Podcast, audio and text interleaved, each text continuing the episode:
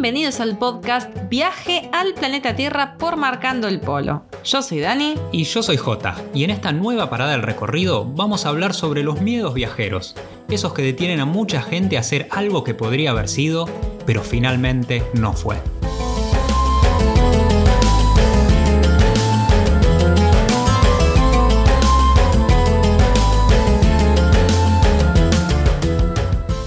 Aprender a normalizar el hecho de tener miedo. El miedo está bien. Tiene miedo, tiene miedo. ¿Te acordás cuando éramos chicos? Desde chiquitos nos inculcan este que está mal tener miedo, ¿no? El rechazo al miedo. Decir, ay, no, qué cagona, qué cagón. Sí, más, que nada a los, a los nenes, ¿no? A los nenes siempre es como, ay, tiene miedo, que no sos macho, que no te animás a hacer esto, no te animás a entrar en tal lugar, no te animás a comer tal cosa. O bueno, cuando vas creciendo, cuando vas al secundario, ya en la adolescencia, con otros temas, ¿no? No te animás a ir a hablar esa chica. Bueno, hay, hay un montón de cosas que nos van metiendo desde chiquitos en la cabeza que está totalmente mal tener miedo. Que cómo vamos a tener miedo de tantas cosas que, no puede ser. Para mí, en realidad, lo que está mal no es tener miedo, sino no enfrentarlos, esos miedos. A ver, empecemos a ver qué es el miedo primero, ¿no? ¿Qué es el miedo? El miedo es un adelanto de dolor. Definición, abra el diccionario. Eh, es un adelanto de dolor físico, o, mental. claro. Y es verdad, entonces está bien. Obvio que a nadie le gusta tener miedo. A mí no me gusta tener miedo y hay distintos tipos de miedo. o sea, si yo salgo a la calle a la noche y tengo miedo porque no sé qué me puede pasar, obvio que ese miedo no está bueno. No, eso no hay que normalizarlo. De eso no hay que normalizarlo y está mal. O sea, queremos que, queremos que, que quede claro, ¿no? Pero cuando uno tiene miedo por algo que va a hacer, por ejemplo, acá hablamos del tema de los viajes, pero puede ser emprender, puede ser mudarse, puede ser, no sé, eh, cambiarse de trabajo y uno le da miedo, ese miedo es el miedo a lo desconocido, a salir de la famosa zona de confort, que me río porque ya no la queremos escuchar más, este es el tema de la zona de confort.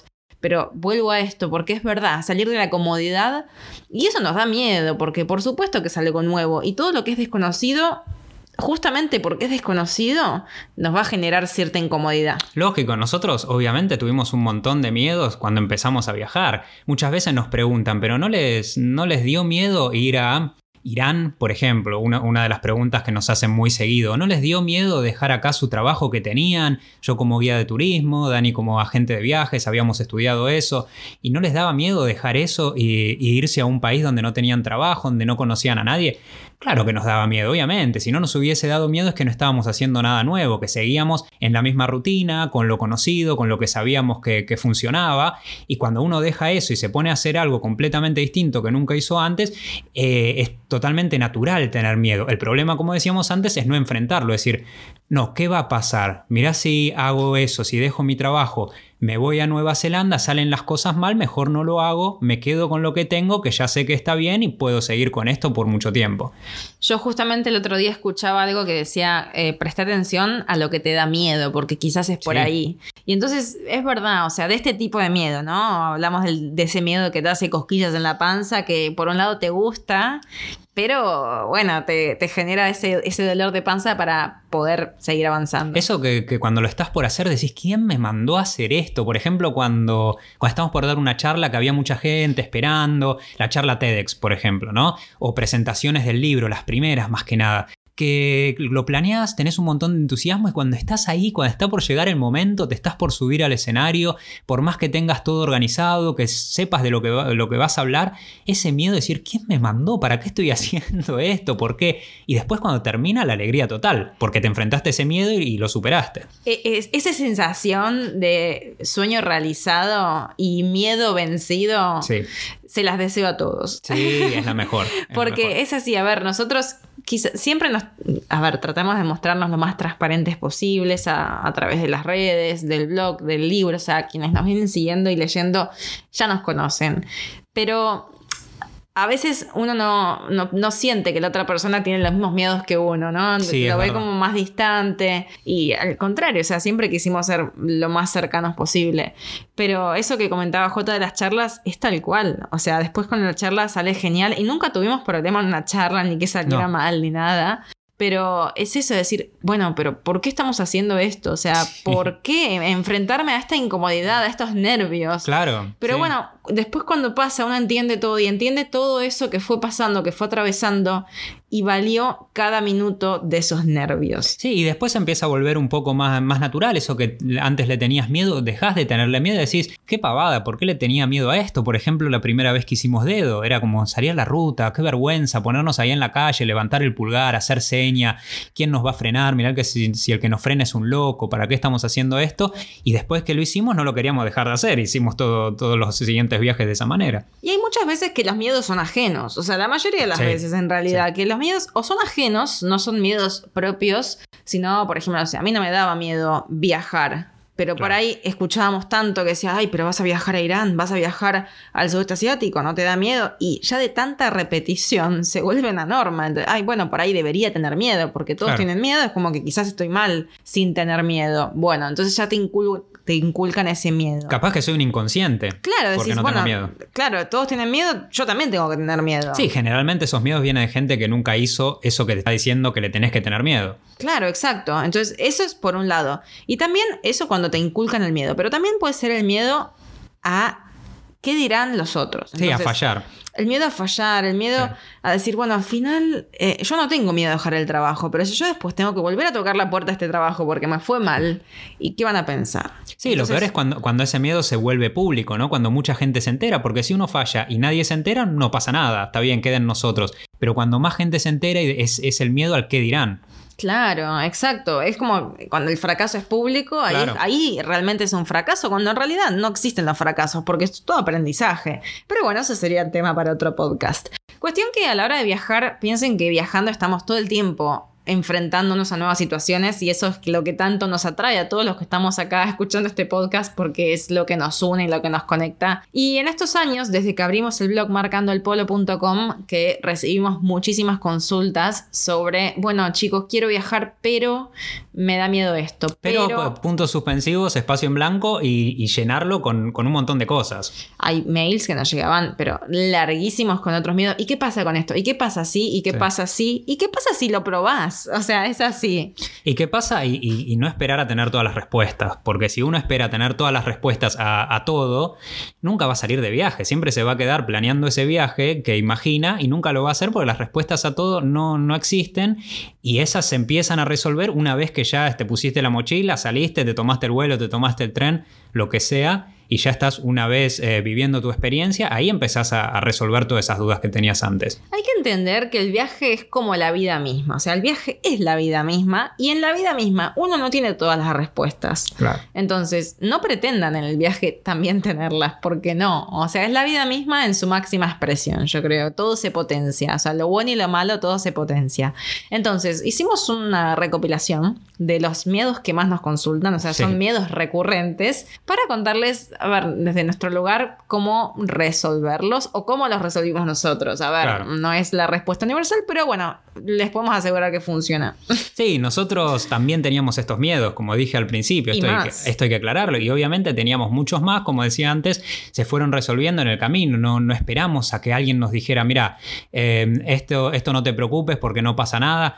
Bueno, si pasa, lo, lo peor que podíamos haber hecho era no intentarlo. ¿Qué hubiese pasado si, si nosotros nos quedábamos con esos miedos, nos quedábamos acá, no lo intentábamos? Eso sí hubiese sido una carga mucho más grande. Siempre lo que, lo que yo pienso cuando tengo miedo que está a punto de paralizarme a hacer algo, porque es eso, el miedo no te tiene que paralizar, el miedo tiene que estar, pero no te tiene que paralizar. Lo que yo pienso antes de que me paralice o cuando noto que me está impidiendo hacer algo que quiero es, bueno, ¿qué es lo peor que puede pasar?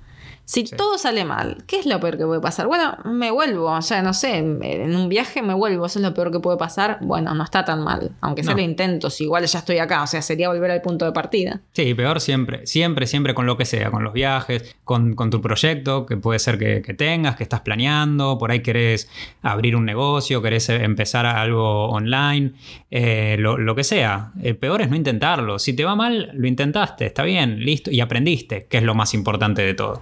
Así que bien, vamos al primer miedo. Creo miedo que es el miedo, el miedo recurrente, el miedo de la mayoría de los viajeros es ¿es seguro viajar a? Ingrese el país. Sí. Eh, miedo muy de, de madre y de padre, ¿no? Eh, Sí. ¿Será? Pero es seguro dónde está yendo. Es Cuando le decís que te está yendo, por ejemplo, a Asia, África, a lugares que, que para ellos no les suena como, entre comillas, un país desarrollado. Porque si vos le decís, me estoy yendo a, mm, a Nueva York, por más que tenga un índice de criminalidad muy, muy alto y más alto que muchísimos otros lugares de, de Asia y de África, no pasa nada, está todo bien. Bueno, te vas a Nueva York, qué bueno, pasala bien, saca fotos, eh, anda a ver un partido de béisbol, no sé, no pasa nada. Pero si vos le decís, me estoy yendo a Vietnam, ahí se encienden las alarmas. ¿Qué nos pasó? Nos pasó en primera persona con el tema de Vietnam. Me acuerdo que habíamos mandado, me da vergüenza hasta decirlo, cuando hicimos el primer viaje al sudeste para comunicarlo a nuestra familia, habíamos hecho un eh, PowerPoint. PowerPoint. Con claro. música, tenía música, Sí, o sea, imagínense. Learning to Fly, de Pink Sí, había transiciones, imagínense, bueno. bueno. no había, no había redes, no había, era otra época. Eran otros tiempos. Cuestión que le comunicamos con eso y claro, cuando vieron Vietnam, Laos y Camboya, porque Tailandia le sonaba, Malasia y Singapur también, pero ¿qué pasaba?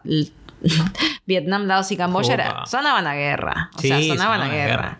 Entonces era como, no, están seguros de ir a Vietnam. Bueno, a ver, la realidad es que si estás escuchando este podcast, seguramente el español sea tu idioma nativo. Y si Sí. no, bueno, gracias por Bien, escucharlo, espero bien. que estés entendiendo. Espero que se entienda todo. Pero entonces, habiendo nacido y crecido en cualquier país hispanoparlante del mundo, ya estás con cierta preparación, lamentablemente, ¿no? no Sí. Yo no me enorgullezco de esto, pero sí hay que tomarlo como una ventaja, entre comillas, ¿no? Claro, es verdad, encontrando nosotros viajeros de, de otros lugares donde no, no suele haber quizás los... eh, No, uno no tiene que tener el grado de alerta que tenemos nosotros en Latinoamérica o también en, en las ciudades grandes de España, por ejemplo. Eh, gente de, otros lugares sí que era mucho más ingenuo y, entre comillas, mucho más timable, mucho más estafable en lugares donde la estafa a los turistas es bastante común. Y uno no puede enorgullecerse de esto, pero, pero es, es así, es una realidad. Es algo que lamentablemente tuvimos que desarrollar, este sexto sentido que, bueno, nos hace estar alerta de ciertas situaciones, ciertos patrones de inseguridad Sí. que se van dando en todo el mundo, ¿no? O, o entender cuando algo huele mal, ¿entendés? Y "Mm, esto me da mala espina. Y Sí. seguramente lo sea, o sea, este, esta intuición, yo creo mucho en la intuición y decir, bueno, acá no. Pero es verdad que eh, viviendo en un país donde se habla español, o por más que no vivas, si creciste en uno de ellos, hay tantas posibilidades de que te pase algo en el país, ese de donde vos sos eh, originario, que estando en viaje. Obviamente, si vas a meterte en el medio de la guerra, sí, bueno, ahí la- la- las posibilidades aumentan muchísimo más. Pero, por ir, por ejemplo, como nombrábamos antes, a Vietnam, a Tailandia, a muchos otros lugares, no hace que eso sea más inseguro que lo que te puede pasar cualquier día de tu vida cuando salís a la calle en Buenos Aires, cuando salís en Lima, cuando salís en Caracas o en Barcelona. La mejor forma de saber si realmente un lugar es seguro para viajar y quedarte tranquila o tranquilo es preguntarle a la gente que fue, o sea, preguntarle a viajeros. Ahora con internet, con las redes, o sea, con blogs, con foros, es más fácil que nunca. Entonces, preguntarle a la gente que fue, que es la que te va a decir en primera persona. Esa es la fuente de información más valiosa, porque si seguimos las travel advisories, esas páginas de los gobiernos, que supuestamente están encargadas de aconsejarte sobre viajes. Pero claro, se van a atajar, porque si te dijeron anda a tal país y en tal país a vos te pasó algo, ¿qué vas a decir? Ah, la Travel Advisor y me dijo que era seguro viajar. Entonces se atajan, se atajan, se atajan. Por ejemplo, te dicen que en Perú hay que ejercitar alto grado de precaución. Sí, obviamente, yo me acuerdo cuando lo, habíamos chequeado solamente para mirarlo por arriba del sudeste asiático, es- decía sobre Tailandia, sobre Camboya o sobre países como Bulgaria, que nosotros estuvimos hace poco y es realmente muy tranquilo. Decía esto, ejercitar un alto grado de precaución. Y después cuando mirabas, por ejemplo, en, en otros lugares de Europa, que supuestamente al ser países más desarrollados se supone que son más seguros, pero yo la verdad me sentía mucho más tranquilo caminando por las eh, ciudades de Camboya, por más de que hubiera cortes de luz y, y- y no hablaran mi idioma, que caminando a la noche por Roma o por Milán. Exacto, aparte hay países, viste, ahora que nombraste Bulgaria, viste que en Bulgaria la gente no tiene miedo, ¿no? No, es tanto como nosotros. en- O los rusos tampoco nos pasó. No, bueno, ya rusos saben que nos vienen siguiendo que nos persiguió un oso en Georgia y nosotros estábamos desesperados y vinieron los rusos como diciendo. ¿Qué Es un oso, es no un pasa oso y se nada. fueron a enfrentar al oso. Si, mi, si mi presi- mi presidente Putin va en cuero y se le tira arriba del oso y el oso se queda durmiendo, no pasa nada. Los rusos, los rusos no le tienen miedo a nada. Bueno, el caso de Irán, me acuerdo también, decía eh, la mayoría de los travel advisories, que son estas, eh, estos consejos que dan los gobiernos de distintos países, decía que evitaras todo tipo de viaje, que fuera solamente si es por trabajo, si es eh, realmente necesario que tenés que ir. Y vos le preguntás a cualquier viajero o viajera que haya estado en Irán y al menos en, en nuestra experiencia, el 99% de los casos te cuentan maravillas del país. Exacto, esa estadística está chequeada. Y por lo menos al- eh, de, de lo que nosotros al tener mucha información sobre Irán, fuimos dos veces, estuvimos un mes cada vez que fuimos, nos escriben mucho sobre con- contándonos sus experiencias en este país y, y me acuerdo de haber recibido uno o dos mensajes solamente de gente que no, no la pasó tan bien en Irán, pero, Pero no es que se era por haya... se- claro. Claro, no es que se hayan sentido inseguros. Bien, y en realidad el mayor riesgo a la hora de viajar, eh, en cuanto a si es seguro o no, son los accidentes de tránsito, porque uno está en constante movimiento, está mucho tiempo en la ruta, sea el vehículo que uno elija, sea viajar a dedo, en bus, en avión, en tren, lo que fuera, en bici, en moto. Bueno, cuanto uno más se expone a la ruta, más riesgo hay. Sí. Y es un miedo que yo tengo muchísimo. O sea, nosotros los dos creo que fuimos desarrollando este miedo a, a los buses, por ejemplo, los micros de doble piso. Yo le tengo terror, pero terror a los micros de doble Que piso. hay en pocos países del mundo. En- bueno, Argentina tiene, India tiene, nos Sí. pasó uno en India que, que bueno, no, era quedémonos dormidos porque si no, no sé cómo sobrevivo esto. Y bueno, sobrevivimos, nos dormimos y sobrevivimos, Sí. pero bueno, casi nos roban la Pero con- zapatilla, pero bueno, eso es Con otra. bastante miedo. Sí, a- ante esto no, no te queda mucha opción, más que o no viajas, te quedas en tu casa, pero no te muevas mucho porque puedes salir a la calle y te pueden atropellar, o viajar por países donde haya menor índice de accidentes de tránsito. Sí, si vas a Japón es mucho menos probable que, te, que tengas un accidente de tránsito que si viajas por India. Es, es así eso, pero bueno, eh, o, o viajas por esos países o te quedas en tu casa o viajas de todas maneras. Siempre tomando precauciones. A ver, Obvio. dentro de las posibilidades, nosotros viajando a dedo, hubo varias ocasiones en que las, las que nos bajamos del vehículo porque no, no nos gustaba, como, no es que no nos gustaba, nos daba miedo cómo manejaban y decía, bueno, bajémonos con Sí. cualquier excusa. O no sé, ves cómo están los micros o los pasaba con algunos ferries en Indonesia, con los Pelni, o nos pasó en Fiji también con esos ferries que los mandan en realidad de Europa porque ya no están en funcionamiento, no están en condiciones y los mandan al Pacífico y ahí funcionan y decís, esto se va a hundir en cualquier momento. Sí, exacto. O muchas veces que decíamos, menos mal que estamos viajando a dedo, porque si tuviésemos que tomar esos micros a la velocidad que van, con los conductores que tienen, que a veces los ves que, se están quedando dormidos, y con la cantidad de gente que ve en esos lugares, en esos micros, mucho mejor estar viajando a dedo. Me acuerdo mucho en, en Laos, por ejemplo, en Camboya, de ver los micros y decir, menos mal que estoy arriba del auto de, de este buen hombre, de esta buena señora que nos está llevando con toda la amabilidad y con todo el amor del mundo, y no estar arriba de ese, de ese micro con ese loco al volante. Pero bueno, al final a terminar transmitiendo el miedo al, al- a No, la no, ruta. no, no, no, no, no es queda eso, otra pero en realidad es, es enfrentarlo y tomar las precauciones que están a nuestras posibilidades para hacerlo y nada más. Entonces, miedo a si es seguro, creo que quedó resuelto. Sí, ¿no? sí, Bien. Sí. Siguiente, por favor. Otro gran miedo que, no- que siempre no- no- nos consultan es cómo hacer para comunicarte en países donde no hablas el idioma. Este es uno de los grandes miedos, especialmente lo tiene quienes no hablan o no, no tienen un inglés fluido, le da todavía más miedo. Bueno, tenemos para largo para esto y hay un episodio que está dedicado exclusivamente a este tema, así que cuando terminen vayan al episodio número 11 que lo van a encontrar. Lo, lo fundamental es, sí, el inglés es, eh, si vas a viajar a países donde no se habla el español, es importante hablar inglés. Eso es verdad. Muchos nos preguntan, ¿pero puedo viajar igual?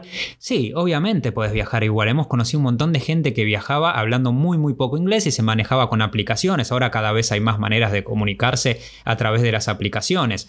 Pero eso lo que tiene no, no hablar inglés es que no te va a permitir quizás tener eh, conversaciones más profundas con la gente del lugar, que hable inglés, obviamente, porque vas a viajar a lugares donde quizás casi nadie habla inglés. Pero si hay un idioma en común que te puede ayudar, casi siempre va a ser el inglés. Por ejemplo, estás en Tailandia donde la mayoría de la gente no habla inglés, pero alguna palabra suelta que te pueda ayudar a pedir, a preguntar dónde está el baño o pedir un plato de comida, lo más probable es que lo entiendan si se la decís en inglés y no si se la decís en español. Así que a ponerse las pilas con el inglés, si estás del otro lado escuchando y decís, este es mi miedo, ¿cómo voy a hacer? De acá a, a tu próximo viaje tenés muchísimo tiempo, hay un montón de, cada vez hay más oportunidades gratuitas en internet para, aprender un idioma, mirar películas en YouTube, mirar películas con subtítulos en inglés en vez de con subtítulos en español, eh, bueno, escuchar música, trata de leer los diarios, los diarios en inglés, entra a las páginas y lee los diarios en inglés que te van a ayudar un montón, Trata después de ya pasar a, libros de texto en inglés, léete El Principito, que es un libro fácil, léetelo en inglés, y eso te, te va a ir ayudando a mejorar el oído, a mejorar después... Em, la comprensión que tengas del inglés y aunque sea cuando llegues, no sé, a, una embajada, un consulado y tengas que llenar un formulario, una visa o estés en una, eh, llegando a un aeropuerto y el oficial de, inmigración te haga preguntas, puedas responderle y no te quedes paralizado o paralizada con esa situación. Exacto, así que a ponerse las pilas con el inglés y a escuchar el podcast número 11. Y la sonrisa siempre, siempre. La, sonrisa, ahora aunque suene cliché, sí. hay un idioma universal que es la sonrisa. Por más que no hables ni una palabra, pero vas con buena onda y con una sonrisa, vas a entrar bien. Siempre, siempre. A, tratar de aprender algunas palabritas del idioma del país que vas y meterle buena onda es lo que más te va a ayudar a, sortear esas situaciones. Exacto. El siguiente, creo que es el, el, rey de todos los miedos, es ¿y si me quedo sin plata? Sí, si me quedo sin pasta, si me quedo sin dinero. Si me quedo sin plata. Primero vamos a empezar que uno no se queda, salvo que le roben, que ahora vamos a eso, ¿no? No, no hablamos en, este, en esta parte de los robos. Después ya vamos a hablar de eso. Uno no se queda sin plata de un día para otro. O sea, no es que de un día para otro decís, ay, ¿sabes qué? Me quedé sin plata. Claro. Uno va, se va dando cuenta que la cuenta va bajando y que en algún momento te vas a quedar sin plata. O sea, vas teniendo un cálculo de cuánto vas a gastar por mes, de cuánto vas gastando. Entonces, esto requiere una planificación. Uno cuando se va de viaje, por más que, a ver, hay mucha gente que piensa que nosotros nos vamos a la deriva porque viajamos a dedo en ese momento. O sea, no es que todo el viaje fue a dedo, sino que el, último proyecto de los tres años viajando por Asia de punta a punta, de Filipinas hasta Turquía, fue a dedo. Entonces, mucha gente como cuando ve eso dice, bueno, estos van a la deriva. Y en realidad hay un montón de planificación detrás tanto geográfica como económica, para poder mantener ese viaje. Son unos hippies sin un mango, seguro. No, o sea, a ver, trabajamos muchísimo. No se una idea, una idea de lo que trabajamos para poder llevar el viaje. Lo contamos en el episodio anterior del podcast. Escúchenlo si todavía no lo escucharon. De qué trabajamos mientras viajamos. En eso explicamos justamente sobre este tema. Así que no es que uno se queda sin plata. Hay, hay a ver, cuando uno está planeando económicamente un viaje, hay dos formas. Es o calculas, tengo X cantidad de plata, ponele que tenés, no sé, mil dólares para poner un número redondo. Bueno, tengo mil dólares, sacas lo que te sale el pasaje aéreo o si no vas a tomar un pasaje aéreo, lo que te cuesta el transporte para llegar al primer destino. Y después es simple, directamente calculás un estimativo de cuánto gastarías por día, de acuerdo al alojamiento, lo que sale el alojamiento, si es que vas a pagar alojamiento, bueno, los gastos que tengas en el día, y dividís el total que tenés por, lo, por el costo diario y te va a dar los días que puedes estar de viaje. Y si no, es empezar a generar dinero en ruta, que de hecho en el, en el episodio anterior también hablamos de eso. Es como que, bueno, si no quiero generar ingresos, los días van a estar limitados al ahorro que yo tenga. Entonces no es que te quedas sin plata. Si te quedas sin plata antes, mucho antes de que te quedes sin plata, ya empezás a buscar la forma o de reducir los gastos o de generar ingresos. Claro, y si te llegas a quedar sin, sin dinero, en un momento vas a la cuenta y decís, uy, ya no hay más nada, ¿cómo no me di cuenta antes? Bueno, te va a servir de aprendizaje para que no te pase nunca más y vas a tener que encontrar la manera en ese momento porque las personas, los seres humanos, sacamos lo mejor de nosotros bajo presión. Hemos encontrado, sí, viajeros que le ha pasado algo similar, que se han quedado sin dinero durante el viaje, como diría mi madre, son unos cabeza fresca, porque ¿por qué te quedaste sin plata? Te, vas dando cuenta de eso y cabeza lo tratás. Fresca. Mi vieja dice cabeza fresca. Eh, cabeza, siempre me imaginaba uno con cabeza de queso fresco cuando, cuando escuchaba eso. Ha pasado eso y bajo presión en esos momentos han sacado lo mejor de ellos y han empezado a generar dinero para poder seguir viajando. Exacto, así que quizás en, ese, en el caso de ellos fue hasta algo positivo. Ahora viéndolo a la distancia, ¿no? Sí, es que bueno, no, no les quedaba otra y y hicieron lo mejor que podían y aprendieron de eso. Supongo que nunca más le volvió a pasar. Así que, bueno, ay, siempre, siempre, siempre hay que tener un colchón de emergencia, que solo uses si algo va fuera de los planes. Un colchón te llevas en la mochila. Un, bueno, un no sean para- tan literales, por favor. Eh, un fondo de emergencia, ¿te gusta más? Fondo de emergencia, algo que no toques. O sea, ahí no te vas a quedar nunca sin plata porque vas a tener eso. ¿Qué es el colchón de emergencia? El, el- el fondo de emergencia, si no van a pensar que es un colchón por si Un que te colchón pasa la inflable. oreja o tiene Claro. chinches, ¿no? Sí. Si no. ¿Qué es el fondo de emergencia? X cantidad de plata. Depende de dónde estés. Si vos estás en, en Bolivia y vivís en Argentina y el pasaje para volver a casa te va a salir más barato que si estás en Fiji, por ejemplo, o en el sudeste asiático. Entonces, para mí, el pasaje, el fondo de emergencia tiene que cubrirte un pasaje de vuelta a tu país, Sí. calculando una tarifa de último momento, o sea, que pase algo y te tengas que volver, bueno, no vas a conseguir una oferta seguramente. Entonces, calcular Claro. ese precio y X cantidad de dinero más según el costo de vida en el país donde estés para que te puedas financiar más o menos unas dos, tres semanas. Y no hay que tocarlo. Eso en un viaje largo, ¿no? Claro, Obviamente. Claro, y no hay que tocarlo. Eso de decir, bueno, lo tengo, no, no contar con eso. No decir, bueno, sí, me quiero, eh, hoy tengo ganas de ir a un restaurante un poco más caro, gasto lo que tengo de, de emergencia total, eso no lo voy a usar. Eso es mejor tenerlo, tenerlo después, si no lo usaste, bien, bien por vos, cuando vuelvas a tu casa lo vas a tener, es tu, tu dinero, pero no usarlo durante el viaje porque eso es lo que te va a dar tranquilidad mental. Bien, así que bueno, creo que queda claro también esto de que no te quedas sin plata de un día para no, otro. seguro. Hablando de tranquilidad mental, otro de los miedos que más preocupa a los viajeros y a las viajeras es qué pasa si te llegan a robar todo cuando estás en viaje. Sí te roban todo. A ver, eh, la, la verdad es que toco madera, nunca nos pasó de que nos robaran todo. Puede pasar, obviamente, o sea, es muy fácil que te roben todo. Con que te roben la mochila ya te robaron todo. Claro, me han robado calzoncillos. Si nos robaron ropa, a mí me robaron bombachas en un hostel de Singapur. ahí, ahí eso de, de pervertido fue. ¿eh? Estaban limpias, ¿eh? Sí, pero eso fue de pervertido, eso fue de pervertido. A mí me han robado calzoncillos, no sé si de, de alguna pervertida, pero me han robado calzones también. Toallón. Eh, bueno, cosas así, cosas que nos hemos olvidado, obviamente. Bueno, eso no es un robo. Eso no es un robo. Sí, sí, sí, sí. Es de cabeza fresca. Eso fue eso. Bien, pero bueno, a ver, si te roban todo. Estando en tu casa también te pueden robar todo. Sí. O sea, no quiero mencionarlo mucho, pero el peligro está siempre. Lo que pasa que entiendo que estando de viaje, claro, si te roban todo, no tenés a nadie cerca que te pueda ayudar, ¿no? A una amiga, familiar X. Entonces, hay que ser precavidos, precavidas, para que justamente tratar de evitarlo lo más posible. Nosotros siempre, bueno, yo más que J en realidad, yo sí, soy mu- estoy sí. muy alerta todo el tiempo. Y creo que es- e- eso es una de las cosas que, que aprendí de, de mi compañera de viajes, que tengo ahora al lado mío.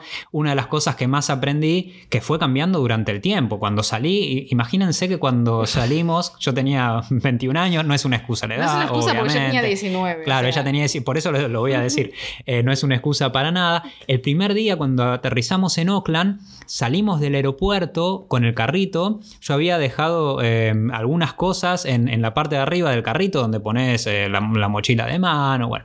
Salimos del aeropuerto, ya estábamos por tomarnos una combi que iba para el centro de Oakland y viene un taxista, creo que era, viene corriendo y nos llama, me doy vuelta y viene con un... por- Una bauchera, sí. Claro, bueno, est- estas cosas sí, sí, una, un- como lo- los baúles donde guardas la plata, tipo un monedero, una cosa así, eh, que tenía todos mis documentos y me dice, esto es de ustedes, esto es de ustedes, y viene corriendo y me lo da, se les cayó del, del carrito. Y yo digo, uy, pero si así empezamos, tenía el documento, tenía el pasaporte, tenía el pasaje de vuelta, que al final no lo usamos, pero Porque bueno. en ese momento era pasaje físico. Ay, por Claro, favor, era el pasaje años. físico.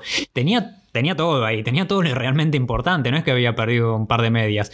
Viene y me lo dice, uy, si así arrancamos al, al quinto día ya perdí todo y tengo que ir a la embajada a renovar el pasaporte, a hacer un pasaporte nuevo, no sé cómo va a seguir esto. Con el tiempo sí, fui extremando todas estas medidas, fui cada vez volviéndome eh, más precavido porque, porque es indispensable, porque el pasaporte es todo lo que tenés, porque imagínate, o no todo, pero sí lo más importante, imagínate si vos estás en un país donde no hay un consulado argentino, en el país vecino tampoco. O de tu eh, país. Sí, sí, de, de- de tu país. Y te dicen, mira, no, para un pasaporte nuevo vas a tener que irte a, no sé, eh, al, al país que al siguiente, acá no lo podés hacer, bueno, pero no tengo pasaporte, ¿cómo salgo? Es todo un lío muy, muy grande, así que es importantísimo tener todo lo que sea de valor siempre muy, muy cerca tuyo. Algunos mandamientos en cuanto a la seguridad viajera. Nunca, nunca, pero nunca despaches objetos de, de valor. O sea, No. nunca despachar.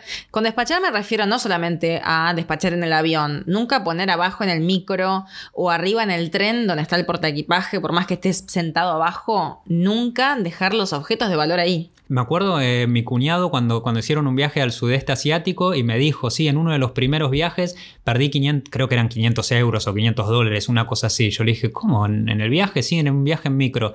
Pasa que lo despaché, lo dejé en la mochila, en la mochila que despaché, la metí en el micro, me fui a, a mi asiento y después cuando bajé ya no los tenía. Y anda a cantar la Gardel. ¿A quién, le, ¿A quién le vas a reclamar? Ya está, lo perdiste. Los objetos de valor siempre con vos. O sea, los que son más grandes, no sé, la computadora. Más si trabajás en viaje, que es tu herramienta de trabajo. Entonces, computadora, disco duro, cámara de foto, todo lo que sea más grande en tu mochila. Y esa mochila la vas a tener siempre cerca. Si te dormís, la abrazás. Y te lo digo en imperativo, porque después no quiero que estén eh, lamentando esa pérdida. Yo lo que hacía era abrazar la mochila y la tapaba con. Le ponía la funda y la tapaba Porque con. tenía frío. No, la tapaba para que no se viera dónde estaba. Sabían que había una mochila porque era gigante, pero eh, era mucho más difícil eh, robarla o abrirla. sí, van a ir a alguien que lo- la tengan más fácil. Claro, no la pongas en tus pies y te duermas. O viste arriba, cuando tenés un espacio arriba para dejar el equipaje, Claro, no. nunca. Eso en los trenes que es muy común y mucha gente llega, pone el equipaje ahí arriba, se tira a dormir.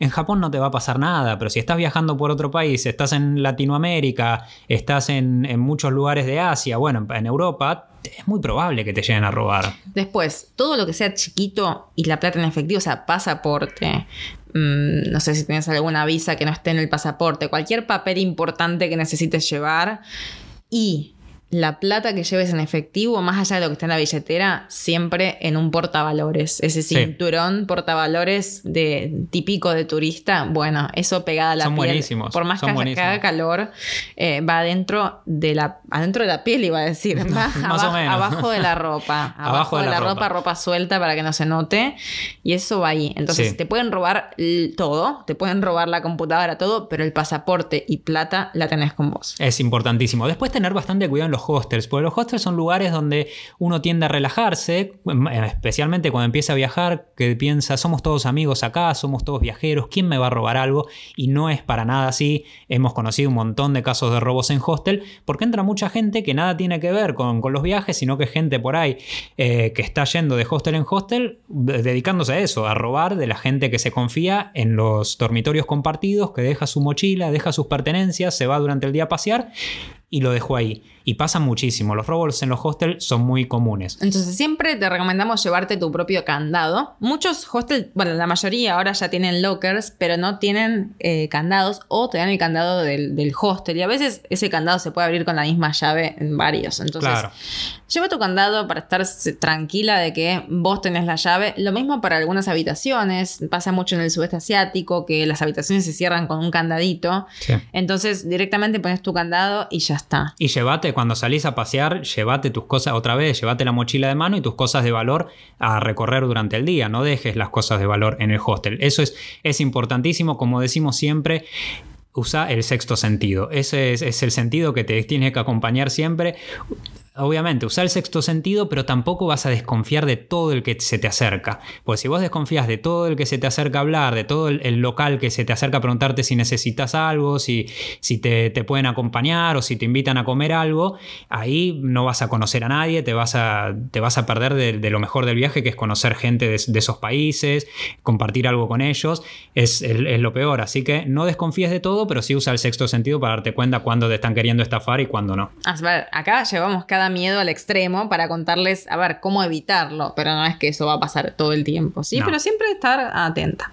Bien, si me enfermo. ¿Qué pasa Si me enfermo. enfermo? Hemos, nos hemos enfermado en viaje. Eso es inevitable. Te va a pasar algo. En, si en un viaje largo, así como muy largo, algo va a pasar. Nunca nos pasó nada grave. No. Eh, a ver, vamos a numerar así rapidito para que, porque este podcast no es sobre eso, pero nos pasó, bueno, diarrea al viajero, que es, Bueno, creo que es imposible sí. que, que pase, pero bueno, hemos llamado al médico por eso, o sea, quiero nombrar las- las veces que llamamos al médico, ¿no? Eh, con fiebre, bueno, vómitos, cosas. Después, bueno, la más grave que fue la de mi ojo, que yo ya la conté varias veces, que me entró una basurita en el ojo. está en el libro Un viaje está interior. En el libro, está en el blog también. Bueno, cuestión que terminamos internados. O sea, yo estaba internada y J me estaba acompañando, así que terminamos los dos internados en un hospital de Filipinas. Pero bueno, a ver, todo tiene solución. Lo que recomendamos siempre, y eso lo decimos habiendo estado los dos lados, es que nunca viajen sin seguro de viaje. Es caro, yo entiendo. Ahora cada vez son más baratos, así que tomen eso a, su favor. Hay seguros que se pagan por mes, entonces eso es como una suscripción, porque a veces primero uno no sabe cuánto tiempo va a viajar y segundo quizás es mucha plata para pagar de una antes de viajar. Entonces si tu idea es trabajar online o trabajar durante el viaje, puedes ir pagando por mes. Si el país donde vas no te requiere tener el seguro para toda la estadía, como es, el caso de Nueva Zelanda y Australia con la Working. Pero si vos vas a viajar, no sé, por Asia o por Latinoamérica por tiempo indefinido porque te vas manejando con tu trabajo online, puedes suscribirte a seguros médicos, seguros de viaje, perdón, no son solamente médicos ¿Por qué no son solamente médicos? porque, te incluyen también eh, seguro contra robo, asistencia legal en caso de que te metas en algún problema, pérdida de equipaje. O sea, hay, hay varias cosas, no solamente tu salud. Sí. Entonces, pagas la suscripción mensual y directamente es mucho más fácil. Entonces, tenemos un post en el blog marcandoelpolo.com que se llama Lo que tenés que saber antes de contratar un seguro de viajes. En la descripción les vamos a dejar el link. Si estás por viajar, ahí hay tanto los, consejos que nos sirvieron o que fue la información que fuimos mm, recopilando en estos años para ver qué hay que tener en cuenta antes de comprar un seguro. Sí, es, Compres el que compres, no importa que compres el más caro, el más barato, el que te cubre más o no, pero viaja con algún tipo de seguro. Viajamos años sin seguro de viaje. O sea, no es que no viajamos sin seguro y también pensamos lo que quizás pensás vos, decir, ah, ¿Para pero no va a pasar nada. Es un montón de plata. me la puedo estar viajando. Claro. Y eh, eh, hemos estado ahí. No, hemos estado la situación de Filipinas de cuando le pasó a Dani lo del ojo. No teníamos seguro. No teníamos seguro. Decí que, que había sido en Filipinas, que fue muy barato, tres días de internación con la consulta médica y los medicamentos habían costado 50 dólares, pero no llegaba a pasar eso en Corea del Sur y hubiesen sido muchísimos más, en Japón, en Australia en Nueva Zelanda. En Japón hemos ido al médico. Por, al dentista. yo fui a la ginecóloga por un, control de algo que tenía y me cobró en total con los medicamentos 270 dólares. En Armenia también fuiste y me acuerdo que la, ginecóloga se metió en tu vida privada en, en Armenia. En Armenia fui por unos dolores que tenía y me dijo, eso te pasa por no tener hijos. ¿Cuándo, vas a tener hijos? Ya sos grande. Aparte ya sos grande. Yo ahora tengo 32, en ese momento tenía, no sé, 26, 25, 25 tenía. Pasa que en Armenia, más... En, 25 años y ya, ya, era vieja. Claro, en Armenia ya, si, no tenés hijos a los 25, no estamos hablando de la capital Yerevan y de la gente más, entre comillas, moderna, sino que de la vieja escuela, 25 años sin tener hijos es que eh, algo anda mal. Así eh, que bueno, hemos usado el seguro, em, saquen un seguro mundial, porque por más que vayan a una zona, quizás los planes cambian y bueno, terminan viajando. Sí, pues lo nuestro fueron todas cosas pequeñas, pero hemos conocido también un montón de viajeros que les ha agarrado dengue en, en países tropicales, que es bastante, no es muy común, pero sí que hay grandes eh, probabilidades y siempre es bueno tener un seguro, porque aparte lo que te da el seguro es que seguro, lo más probable es de que te manden a un hospital con un buen sistema de salud, que un hospital limpio, que está bastante bien. En cambio, si por ahí lo tenés que pagar vos todo de tu bolsillo, quizás no vayas al mismo hospital. Nos han dicho muchos que tuvieron dengue en el sudeste asiático. La verdad que era un hotel cinco estrellas, estaba mucho mejor que en el lugar que me estaba quedando. El hotel, yo del hospital ese no me quería ir nunca más. Así que es importante tener seguro. Y después yo me acuerdo una vez que mm, estábamos viajando por Corea del Sur hablando de, de los miedos en cuanto a esto y si me enfermo. Y estábamos en un hostel y eh, a ver si te acuerdas, había una chica de Israel. Claro que me acuerdo. En el hostel que cuando nos empezó a preguntar, la pregunta clásica, hace cuánto que están viajando, le dijimos, ya para ese entonces llevaríamos mm, siete años creo de viaje, le contamos esto y nos dijo, pero ¿cómo hacen con los medicamentos? Necesitan un botiquín enorme para llevar todos los medicamentos para tanto tiempo de viaje. No, el, tiempo de viaje no es proporcional al tamaño del botiquín, para nada.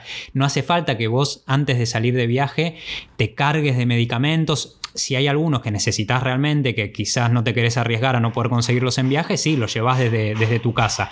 Pero si no, la mayoría de los lugares a los que vayas vas a poder conseguir los medicamentos. No es que, salvo que te vayas a un país donde es carísimo el sistema de salud y es carísima también los medicamentos y decís, prefiero comprarlo acá porque es mucho más barato que después comprarlo en Finlandia, o si te vas a ir a, directo a internarte al medio de la selva, donde sabes que, que no vas a poder conseguir lo que necesitas y ahí sí te lo llevas. No, y también, a ver, entiendan que en la otra parte del mundo donde vayan vive gente que Oh. también les pasan cosas y que las resuelven. Por eso, claro. Eh, el único medicamento que llevamos gran parte del viaje fue el ciprofloxacin.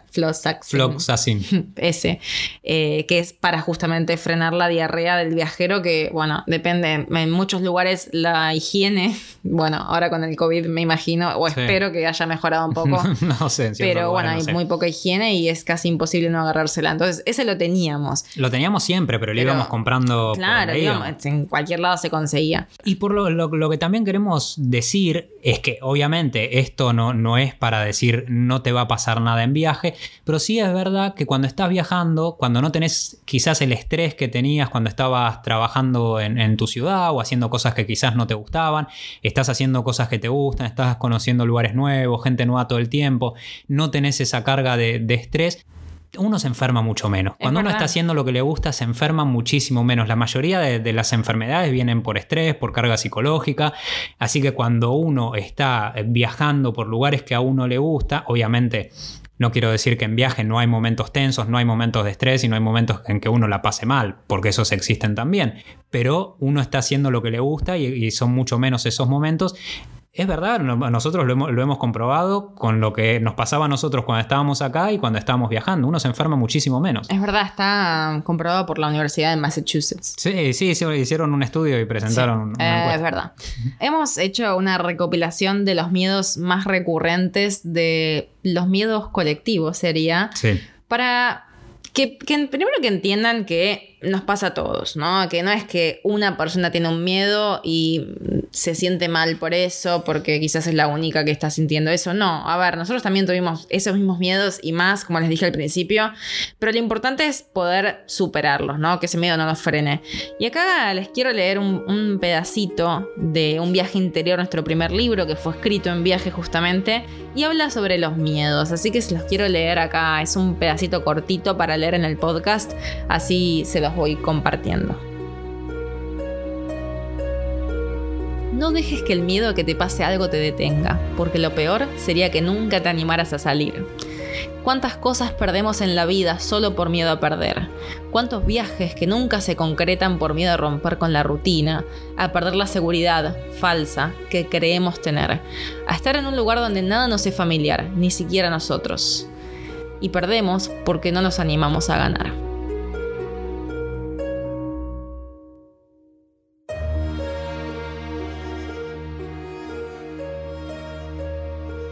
Y así es como llegamos al final de este recorrido de hoy. Muchas gracias por acompañarnos. La seguimos en Instagram. Nos encuentran como arroba marcando el polo. Seguimos hablando de los viajes. Seguimos hablando sobre los miedos y sobre cómo enfrentarnos a estos. Porque como dijimos antes, esos miedos que nosotros tuvimos y que tenemos también pueden ser los tuyos y son los de un montón de viajeros y de viajeras más. Y lo que menos queremos es que esos se transformen en una barrera infranqueable. Todos los podemos superar y para eso estamos, para acompañarte en este viaje. Muchas gracias por estar con nosotros y nos vemos en la próxima parada de este viaje al planeta Tierra.